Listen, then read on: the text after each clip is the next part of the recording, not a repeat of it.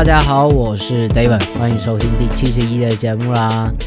今天现在大家听到的，这就是我重新录一次的，就是第二版的节目。因为我前天录的时候就录一录录讲滔滔不绝讲了一个多小时，然后结果录完之后才发现我的电脑软体根本没有录进去，就只剩相机有。我原本还想说好用用相机的那个那个声音这样子看会不会蒙混过关，但我剪一剪之后发现完完全真的不对，真的不行。所以在这个美好的礼拜六早晨，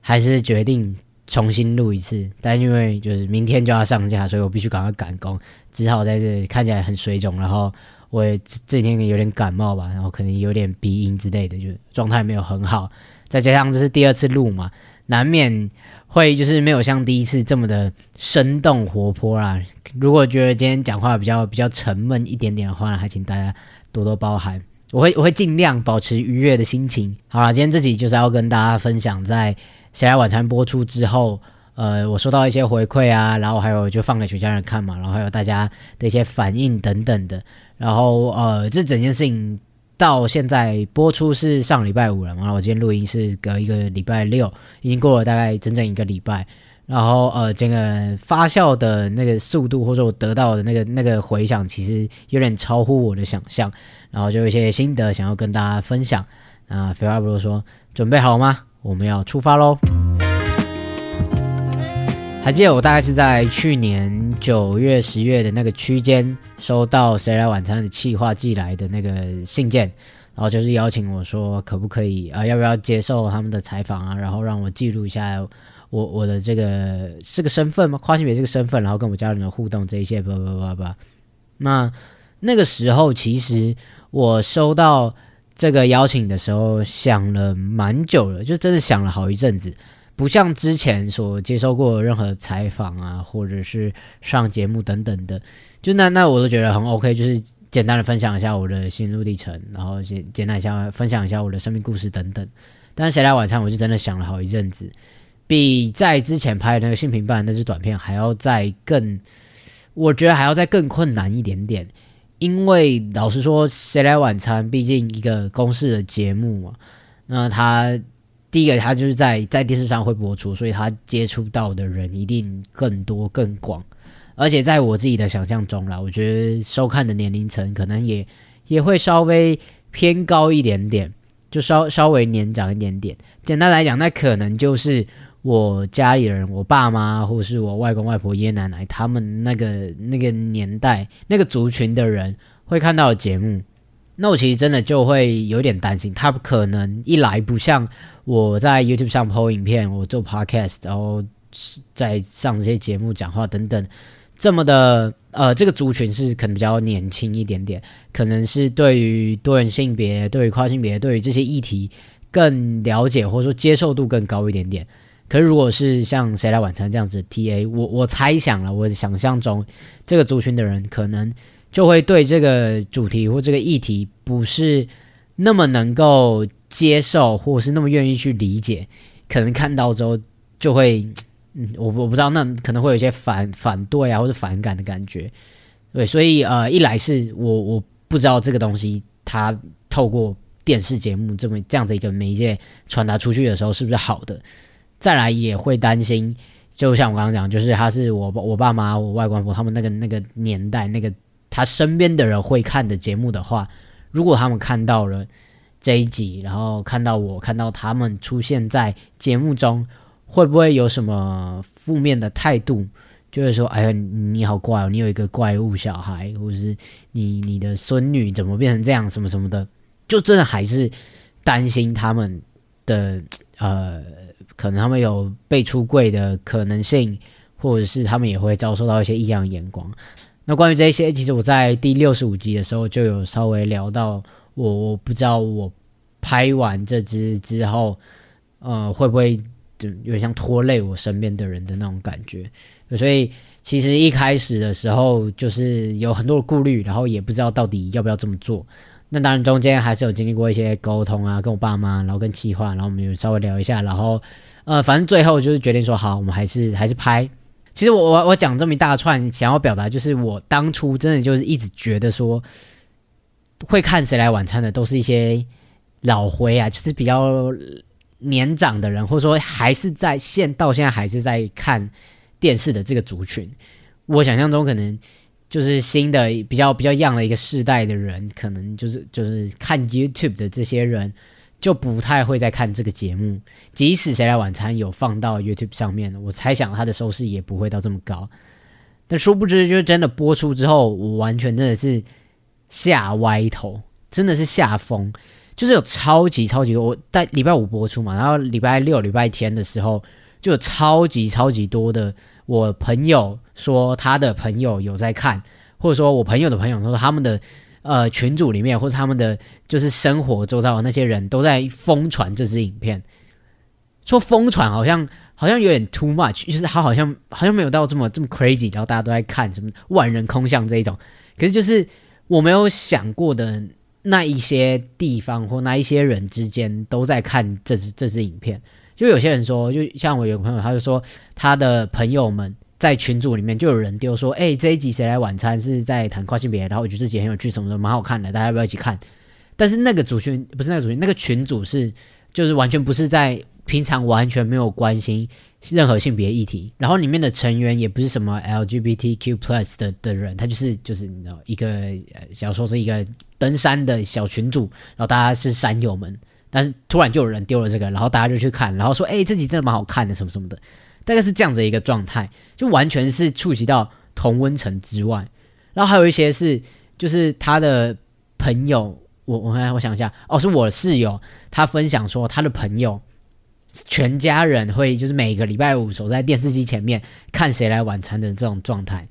我觉得超超酷，真的超酷。那他就说，他就他那天就是跟他的家人就是看看电视看看，然后想说，哎，这个不是我朋友吗？然后那个那个朋友就是我室友，因为我室友也有出现在那个节目上，所以他就马上就密他说，哎，你是不是上电视？哇，你要红嘞，什么什么什么的。然后我我现在我现在到现在，呃，从播出到现在一个礼拜，累积收到最多回馈呢，就是我的室友 Cindy 本人。但如果不知道他是谁的话，可以回去听。六十七、六十八集，我邀请我的室友来上节目的那两集，对，然后其中一位室友，我有两位室友，然后其中一位是 Cindy，然后他就是几乎从从上礼拜到现在，几乎每天他说，哎，我有一个朋友传讯息跟我讲，他说，哎，我朋友在哪里看到，甚至是他他姐都传。讯息就在播出，好像隔天吧，他就传讯息给他说：“哎，你是不是上电视了？”他说：“呃，因为爸爸的一个朋友的老婆在家里看《谁来晚餐》，然后就看到你在电视上，所以那个是你吗？”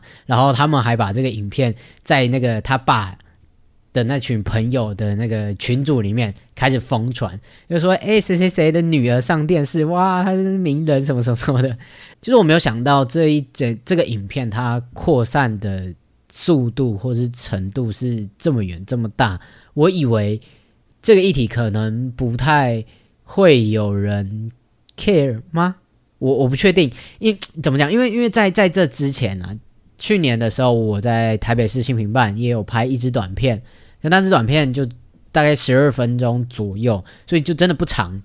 但是影片内容它也是谈跟这一次的。内容其实差不多，他也是有跟拍我的生活，然后我去看医生，我打针，然后我生活上会遇到的困境等等，然后也有去我家，然后采访我爸妈，甚至我的我外公外婆也有一点点就老家的样貌，所以其实整个里面的素材面向是差不多的，可是那一支片就真的很很少人看，那少人不是因为哦他是台北市性性平办没有人要看，因为同时间。就是我这支跟另外一支同时有推出两支影片就对了啊，另外一支就已经有一一万多个观看，可是我这支就只有三千多而已，就所以就不是这个平台的问题，就是反正就是这个主题真的就是不太吸引人，所以我一直到《谁来晚餐》播出之前都保持着一个，这应该不会很多人看吧？就算有人看到，也不会想要点进去看，就是一个跨性别有什么好看的之类的。我的想象中是这个样子。但就是真的完全没有想到会是这个状态，然后最最最最让我觉得胆战心惊啊，或是有点出乎我意料的是，我的主管他也在播出的时候，然后就传讯息给我，就是我公司的主管，他就传信讯息给我说：“哎，我在电视上看到你耶。”我想说，shit，完蛋，就是 那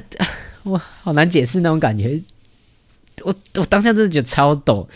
也不是说我主管他完全不知道我的状态什么，然后我就这样子出柜。其实他也知道我是一个跨男，然后我正在做这些事情。他也看过我的 YouTube，我听过我的 Podcast，知道我是有经营阿塔男孩的跨旅程这件事情。就他还有去做很多功课之类，反正就是他知道其实很多。然后我也不会觉得说被他知道这件事情不行或是不好，但就是那感觉超级赤裸。我其实，在《谁来晚餐》播出之前，也又在 IG 上分享说，我觉得。这一次的这一切，都让我觉得有一种完全被扒开来的感觉。因为以前我可能在阿唐男孩跨旅程这边讲的，有一点像是我去塑造出一个阿塔男孩，我去呃创造这样子的一个人，然后我把某部分的我自己，可能是用药上的经历，或是我在跨越上的一些心路历程等等的，放在阿塔男孩身上。然后我把它呈现出来是一个哦这样子的跨男，然后我把某些部分的我自己愿意让大家看见。可是谁来晚餐来拍摄的时候，我不能选择我要让他看到什么，也不是说我我没有那个选择权，应该是说就是因为那个时间拉的很长嘛，所以他拍到的东西很多时候已经非常非常接近我平常生活上的样子，然后有很多其实其实大家看到的大概。可能只有拍拍摄的十分之一、二十分之一而已。就我们真的拍摄超级超级长的时间，然后那些东西里面很多都是我平常真的生活上的样子。然后我觉得这个东西它就变得没有包装，所以我不太确定这样子的自己是不是已经准备好要被大家看见。所以这个节目某种程度上来讲，它非对我来讲非常非常的赤裸。那当今天如果是我主管又来看的时候，我就觉得。超就觉得超可怕、超赤裸，而且我觉得一个很重要的点是，职场上的我跟阿塔男孩上面的我是两个不一样的人，是两件完全不一样的事情，是两个完全不一样的世界。即使在看同一件事情的时候，我觉得都会有不一样的脉络，或者说不一样的角度。就像他后来就是整个影片。播完之后，然后他就可能还想要就是说一些什么表示他的支持之类的，反正他就他就又传一一个乐乐等的讯息给我，然后他把里面的每一个人都讲评了一次，就很像他是中国好声音的导师一样，然后就讲哦谁谁谁怎样哇，他看起来是一个很有逻辑的人，然后你很幸福，然后你的前女友怎样，你的室友怎样怎样怎样怎样，然后他也说了一句，他就说哦你的家人都很支持你啊，然后你很幸福，所以你一定是有些使命要做这些事情的，不不不不不什么加油什么的。我当然理解他是友善的，他是想表达他的支持跟肯定。可是那时候我就会有一种感觉是，我知道我是非常幸运的人，然后我就是因为在这条路上少了很多阻碍或是困难，所以我有办法现在这样子公开出柜，然后可能做一些发声或者说一些现身，whatever，反正这件事情我一直都知道，然后也是我一直都在讲的。我知道自己非常幸运。可是，why？为什么你要从你口中用那样子的角度来跟我讲这些话的感觉？就是在可能我职场中，我一般的生活中的那些人看这件事情的时候，就是会觉得说：“哦，你是一个很幸运的人，然后你做这件事情，你有你的理由，然后你不不不不不，你很棒，你很勇敢什么的。”他不会看到身为一个跨性别者可能会经历的困境。或是为什么我要做这些事情？然后我站在这样的角度看到的东西，跟他站在那个角度看到的东西是完全不一样的。那种感觉，我我不知道大家能不能够理解这这两者的差异。就像啊，我我觉得，我觉得我对他的这些这些觉得不舒服的点，其实算是累积来的。因为就像在前之前的时候，也是。我忘记我忘记干嘛了，反正那时候可能就是工作上有一些不太顺利的事情之类，反正他想要给我加油打气什么的，然后就说哦你辛苦啦，然后你做这些都是都是累积你以后会越来越好的之类的，反正他就说了这样子的一些鼓励的话，然后最后他就贴了一个跨旗的 emoji，我想说什么意思？你现在前面在跟我讲都是工作上的事情，然后我这一些东西都跟性别完全都没有关系，然后你就现在贴一个跨旗，想表达到底是什么？想表达说，哇，你是一个跨性别，然后你也可以做到跟一般人正常人可以做的一样事情，你好棒哦，这样子吗？还是什么？就是你为什么要特特别点出来这件事情？就是。对，我不我不知道大家能大家能够理解？我觉得如果是身为跨或者是性少数族群人，可能比较可以理解那中间的差异。可能，但一般大众可能，嗯，不太能够，就是你可可能会有人觉得说啊，他就是表示友善呐，他给你一个跨期，表示我支持跨性别，这样也不行吗？I'm like OK，没有没有不行，然后也真的谢谢你的支持。但如果可以的话，就是你真的在这个脉络里面理解。我们为什么会需要做这件事情？我们在想的东西是什么？然后再来说这些话，可能会比较恰当一点点。我的想法是这样啦，对。那反正总之，主管那怕就是就是啊，我我觉得很复杂。就是谢谢主管，他们就是很支持我，但是他们真的就是不理解。但是在职场上，我又很难去。跟他们说，你这样想不太好，或者我希望你可以怎么做，或是你可不可以再多了解一点什么什么？我不，我觉得我我很怕，我如果讲这些话，又会变得好像我在教育他们，告诉他们应该要怎么想。我我觉得他传给我那个讯息的时候，他其实还是以一种他是主管的那个高位，在对一个他下面的职员，是一个上对下的概念去讲这件事情，这才让我觉得不太。不太舒服的地方，然后你你完全没有理解这一整个脉络到底是什么，但我觉得也无可厚非啦。在看完这一集节目之后，可能很多人也会有类似的想法，只是不太会站在那样子的位置讲这样子的话。但是可能大家都会，大家的想法都是说：哇，你是一个超幸福的人呢，你家人很支持你，然后你。很幸运，你可以拥有这些，你应该要心怀感激，什么什么的之类的。我觉得这一集呈现出来的样子就是这样子。那我我我其实也觉得这样子的做法是聪明的，是好的。因为谁来晚餐，他的收视观众就是一般的族群，一般大众。那大家一定是一定是用最贴近他们的方法去告诉他们一些事情，才可以比较容易被接收跟理解。那所有人都有妈妈，所有人都有家人，所以从家人的关系跟他们的想法、他们的心情去切入，会比较容易被大家看进去。只是就是这样子的话，就变成说这一集里面很难看到很多跨性别的主题，或者说跨性别的事情，比较像是整这整集的主角就是我爸跟我妈，然后配角可能是我的室友、我的前女友、我身边的人。然后我本人可能就只是一个一个在下面的一个铺垫，嗯，这样讲好了吗？就是就是你还是可以看到哦，HRT 可以看到去看医生、用药、打针，然后声音的变化等等的一些跟跨有关的事情。可是这些这些事情其实也是为了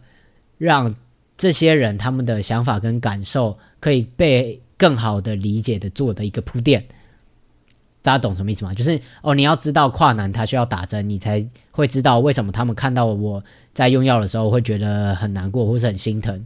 因为如果打针一一个是打针，一个是吃药，那可能打针看起来会更让人心疼嘛。然后他们可能会有更多的情绪被渲染出来。所以打针这件事情，他没有要让观众去理解为什么我们要打针，打针之后对我的身体有什么影响。他只是要让观众知道说，哦，家人他看到我做这件事情的时候会觉得心疼。这是我自己在看这集节目的时候的一个想法了。那我觉得这个是好的，然后这个也是我从来没有看过的角度，因为以前都是以一个跨性别的角度出发去谈我的认同历程，然后我觉得很迷惘、很辛苦的过程，然后到我开始用药，然后这后面的转变等等的，都是我自己的第一人称视角。可是从家人他们的视角来看这件事情。是以前从来没有过的，那我觉得这一次谁来晚餐做了，我觉得算是蛮成功的吧。就是用这样子去营造出一个大家可以更容易进入跨性别这个议题的一个管道。所以我也是就是非常感心怀的感激，然后非常开心有这个机会可以被《谁来晚餐》拍摄跟记录。那当然，这一这个这一集节目可能就不太适合，就不是那么的适合跨性别族群的人来看了。你在里面可能也看不到你想要得到的资讯。然后某种程度上，其实我看完的时候也会一直在担心，会不会它反而更加深了某些人的焦虑。因为我在里面就是一个看起来过得超爽的人，就家人都很支持，然后跨也非常的顺利，没有发生什么大问题，然后就这样过了。就就像我在里面说的，我是一个快乐的跨性别嘛。但是我可能是非常非常非常特例，非常非常少数的人可以过得这么顺利。可是当这个东西被呈现出来的时候，可能就会有一些跨性别者，他可能生活上可能遇到很多的困境，他家人不是那么理解，不是那么支持的话。他可能就会觉得很焦虑，所以这也是我看完的时候有点点担心的。可是没有办法，就是对这东西没办法两全其美，没办法顾全到每一个人。所以如果呃想要了解跨性别知识，或者想要知道跨性别有多辛苦的人，你就可以来听阿塔男孩的跨旅程，就不要再去看什么谁来晚餐，那个就留给那个一般大众，留给麻瓜们去看。好了，没有没有，开玩笑开玩笑。总之就是这一集。呃，它的嗯，整个扩散的程度远超乎我的想象，然后得到的回馈其实普遍来说也是很正面的，不管是身边的人的分享，或者是我看 YouTube 下面的留言，也都非常非常的正面，真的有一点超乎我的想象啊！就是哇，原来在讲同一个事情，在讲同样是跨性别这件事，可是你用不同的角度跟不同的方式去看，可能可以有引起不一样的。回想，然后可以让大家看到更多不一样的角度。那本来这个族群就是这样，它其实是很多元、很多面向的。大家想要的状态，或者说大家经历的那个过程，然后跟家人的相处，整个互动，其实都非常非常的不一样。所以这几个人也只是其中，就是万千的跨性别者中的其中一个 Devon，然后是我们家的故事。那很幸运可以记录下来，被大家看见。如果大家觉得嗯还不错，或是觉得这个东西是对你来讲是有帮助，尤其是收获，也欢迎大家再分享出去给更多人知道。那再说回来，就是播出的隔天的时候，因为播出礼拜五嘛，然后礼拜六的时候，就我爸就提议说：“哎，那个上次来拍的有播出了，大家要不要看？”那我们就全家人坐在客厅，屏气凝神的看这一支影片。我本人在那个当下。真的是尬到一个不行诶，那个最怕空气突然安静，当大家就是在那边全神贯注的看我大讲一些什么 HRT，然后我以前过得很辛苦，甚至是跟前女友那一 part 的时候，我整个人冷汗流到爆炸，那个汗是怎样喷出来，然后我还就是我就我觉得太尴尬，然后还会就是就是讲一堆干话，就是在里面讲讲说哦，你看哦，对啊，哎，那间餐厅蛮好吃的，哎。哦，我们那天还吃麦当劳。哦，那那个那个黑柴那狗狗很可爱什么的，就开始在在正要最尴尬，就是那个空气正要凝结的时候，就讲一下干话，讲一下干话这样。不然我觉得真的，Oh my god，我整个人都在发抖，我就觉得太可怕。就只要一空空下来，大家没讲话的时候，我就会开始脑补说，不知道大家现在在想什么，大家是不是觉得我很奇怪？这样这样真的好吗？现在好像很尴尬，还是我们不要看了什么什么，然后开始自己脑袋一直一直跑，一直跑，一直跑，一直闪。但还好，到最后我觉得都，嗯，大家的反应都蛮好的。但那个好没有像就是平常我可能在 IG 上或其他地方收到回馈比较多，他们给的东西不是对于这支影片怎么样，或者说对于。呃，我在里面提到的东西，或者是整个过程有什么疑问，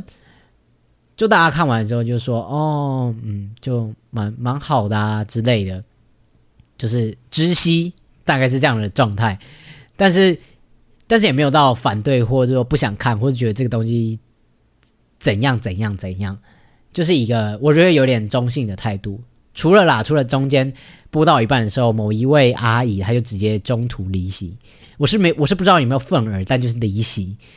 她就就播了。因为那那个 YouTube 嘛，也也不是广告，也不是什么，反正去看一看，你就看不下去吧，然后然后就直接离开。我不知道，反正我我也没有问啊，那是我妈那边的事情。那我就我觉得我我也不想知道，我也不想知道发生什么事。反正就是他他就离开。那除了他以外，其他我的亲人家人们都就是就是把它看完，然后也算是呃蛮正面的啦。就是结束之后，就整个影片播完之后，又小小的再聊了一小段，甚至到。呃，私底到后来就是大家哎，差不多要散会，我们大家要回家之前之类的。然后私底下我的某一位长辈又来找我聊天，就是在问更多可能关于跨、关于我自己可能用药啊、换证啊，或是我自己生活上关于跨性别或者说性别圈的这一块的生活，或是我经历到的事情的一些疑问。对，所以。后来其实就聊了蛮多，我觉得那天算是我在家里聊超聊最多关于跨、关于性别事情的一天。那因为因为那时候我真的很好奇，不晓得他们边看的时候会有什么反应，所以我有用手机偷偷的放在桌上录了一下。那接下来就截取几段，我觉得那时候。听起来还比较有趣一点的东西啊，但是因为同时电视在播，然后我们又在里面讲话，所以你可能同时会听到两个我的声音或两个我爸妈的声音之类，那可能不太清楚。反正大家就是感受一下，重回一下那个现场的感觉。他们从小是由阿公阿婆带大的，那时候好年轻啊，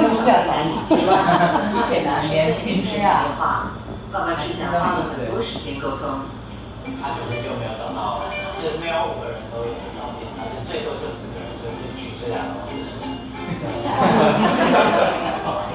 被偷拍的，好乱啊！好乱啊！因为拜因为拜爷爷来一个垃圾吧。哎呀，多多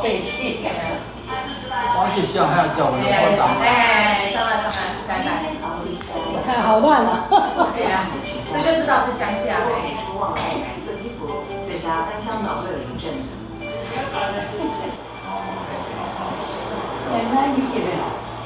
宜兰，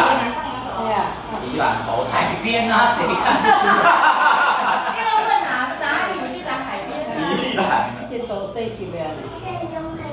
我想出留美出来，哪来的想法？我我真的就没看过这一只哎。不是吗？我也不，他只会放条来想什么？会不会讲的说？光碟片里面。我说太正式，我说，因为我们常都讲那种不能讲很正式的话。应该是一种记录一个旅程。对你来说，你有什么？我觉得它它就是一个很很客观性的在记录下我的这。但是我认为是一个 milestone，至少上了某种平台。对对对上台面的东西。因为我自己做 podcast 或者我的 YouTube，只是我的主观视角讲述这些，可它就是一个很客观，然后它在一个大家都看得到的地方。然后有一个记录，这样公司是有个高度，它被认可到某个高度，一个 milestone 在那里。可是这个每个节目其实都有它的一个角度在诠释你，就说怎么去说你这个故事。哦，对啊。那你对于他这个诠释，或者是他这个这一支的话，他导演的视角，其实因为在这之前有我也有有一些什么什么新民办的短片什么的，这支的话，我觉得他的他就摆很多的。那个篇幅在爸爸妈妈身上，或是家人身上，他比较 focus 在就是怎么跟家人的相处，对相处的这些关系，出柜的这些都议题。就反而我自己的跨性别相关的，或者我的历程什么的那个没有详细的，对对对，嗯，所以他真的还是谈的比较多是家人或是关系。其实就整个《谁来晚餐》它的系列也都是以这个对，好像以家为主，对对对，家为主。所以我觉得这就是我以前拍我受受访过这么多次，然后就是。比较少的观点，对，这观点可能这是不一样角度，所以就我觉得，对啊，这也不错。嗯，不过这个好像是它比较适合大众化，对对对对对，然后体验是面向大众化。那你做 p a c k a g e 是不是也要怎么样？就是要去，呃，当然就是说个人经验的分享，可是可能是要再继往前走，就是还要去收集一些什么资料，对啊，或者是建立什么人脉，可以扩展那个知识网络。好累，对啊，目前是这样。你现在还是有定期的在。投上去？现在就是频率变得越来越低，这样。我之前可能每周有更新，现在可能两周、哦每周很厉害我觉得啊太累了。对啊，可是因为我有在，同时有在热线当志工，所以也算是有跟圈内有一些连接，还有一些资源哎或者，可是那个热线是指也是跨性别，没有呃，热线是台湾的一个，算是台湾最老一个在处理同志相关议题的一个组织。OK，OK。它一刚开始他说热线就是哦哦。它是可以打电话去就是有一些在在以前那个年代，有些同志朋友有一些问题的时候，他可以去打电话问，或者有一些抒发的管道。嗯嗯。然后后来慢慢的就变得越来越大，然后现在组织里面有很多个小组，跨性别是其中一个小组，然后有一些老年同志的议题，还有艾滋的议题。或者是父母相关，或者小朋友有一些青少年的议题，就是有不同的组别，然后他们有不同的人去负责去做这些倡议，或者是相关社群内的支持这样。那会不会参加这个组织的人就是，因为因为或许是不是 minority，就是嗯就会比较有动机要去，就是让别人了解你，或者是想要推动什么东西。我是说，因为你们是志工嘛，嗯志工又也没有钱，然后为什么要参加这个的话，那个动机会是单纯的，或者是强烈的，或者是可以持续。我觉得有很大一部分原因是热线这一整个地方就有点像是一个可以让我们获得支持，对对对对，就是一个 support group，所以我们常常很多时候去，虽然是说开会讨论事情，可是很多时候就是单纯在聊天，然后去分享自己的近况，然后去很多时候就是去抒发哦了，所以其实很多的嗯志工来也是这反而是 reward。对对对对哦对对对对。所以就等于说去做这些，大家心有余力的时候，才会去说，那哦，我下礼拜有空，我可以一起去演讲之类的。对，所以我们会需要很多很多的志工，因为不是每一个人都有办法做很多事情。是是对吧？就像我就没办法去跟讲座，我可能就是在做哦我们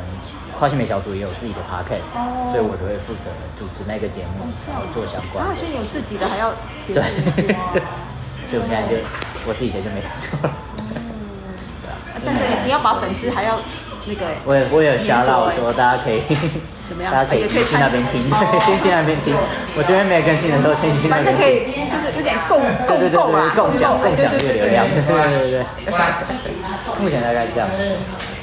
最后闻到有很香的，真的就有很香的。按倒出来。妹妹，几条不然，我说按宠的。他嘛改变年高的其中要要放，他不用裁。好，阿哥拜拜，拜拜拜拜。好啦，那就像大家刚刚听到的那一些，我其实当下其实真的蛮蛮蛮感动的吗？就我偷偷观察一下，就是大家看到可能像打针用药，或者是像我爸比较哽咽的那一段的时候，我看到我外婆他们其实眼眶也是有一点泛泪。我也不太确定大家的想法是什么，是觉得说，哇，我做这些事情很心疼吗？怎么呃走了一个跟正常人不一样，或者说走了一个很辛苦的路，然后要做这些事情，或者是我不知道是不是会不会对长辈来讲，我现在呃跨越过去之后，我成为一个男生，然后我过得很快乐。过得比以前快乐，过得比以前好，甚至有电视要来采访我，我甚至可以上电视，